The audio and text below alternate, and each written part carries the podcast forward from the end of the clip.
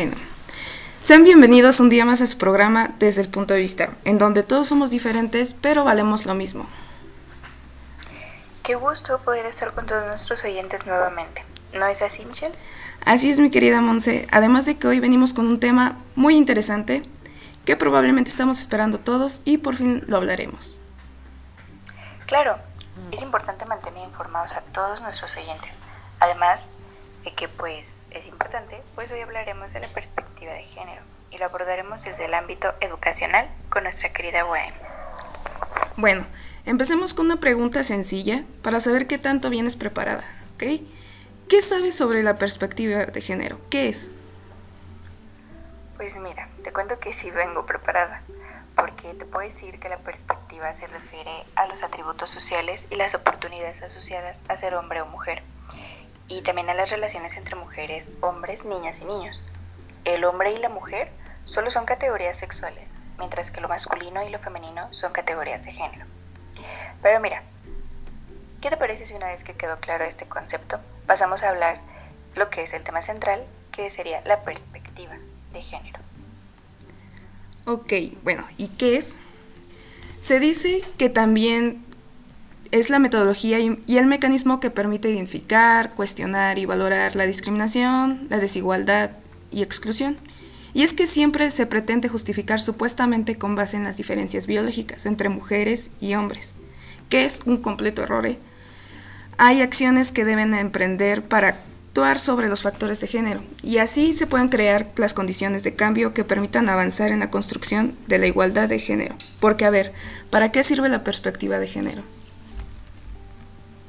Mira, esa es una muy buena pregunta, porque la perspectiva eh, erróneamente se cree que solo involucra a las mujeres, pero debo decirles que estamos en un error. Sí, así es, señores. Mirar o analizar alguna situación desde la perspectiva de género permite entender que la vida de mujeres y hombres puede modificarse en la medida en que no está naturalmente determinada, pero es para hombres y mujeres.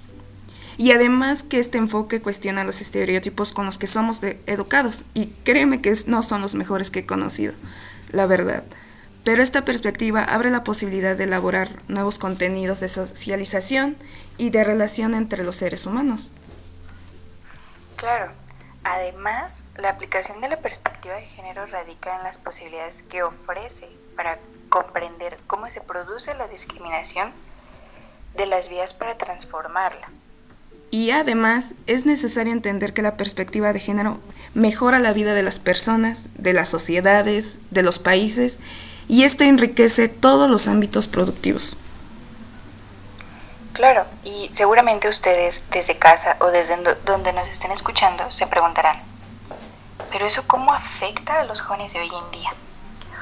Porque si nos enfocamos a un ámbito que viene desde casa, el futuro viene en los jóvenes para poder así cambiar las ideas erróneas que se tienen en la actualidad y que terminan para afectar nuestras relaciones. Entonces sí, es importante para los jóvenes de hoy en día.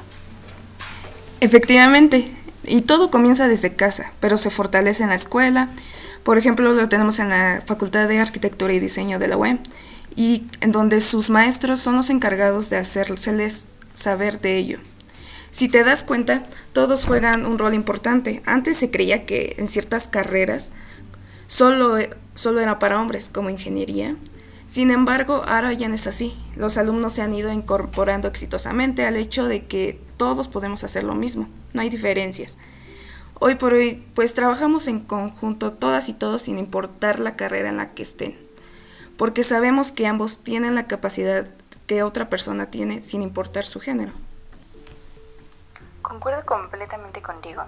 No solo se debe impartir, sino que los mismos alumnos deben de conocer con exactitud qué es la perspectiva de género, para así ponerlo en práctica.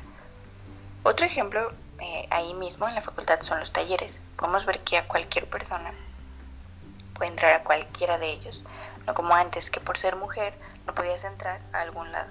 Ahora la mujer ha tomado de igual manera un rol importante en la sociedad, ya que pueden hacer exactamente lo mismo pero si te das cuenta de una manera muy diferente o incluso, pues podemos decir que más detalladamente. Todos hacemos un poco de todo y es ahí donde te das cuenta que todo fue hecho para cualquier persona que quiera porque todos todos, absolutamente todos tenemos la posibilidad de hacerlo. Cualquier persona que quiera hacerlo puede lograrlo sin importar su género. Completamente bien dicho.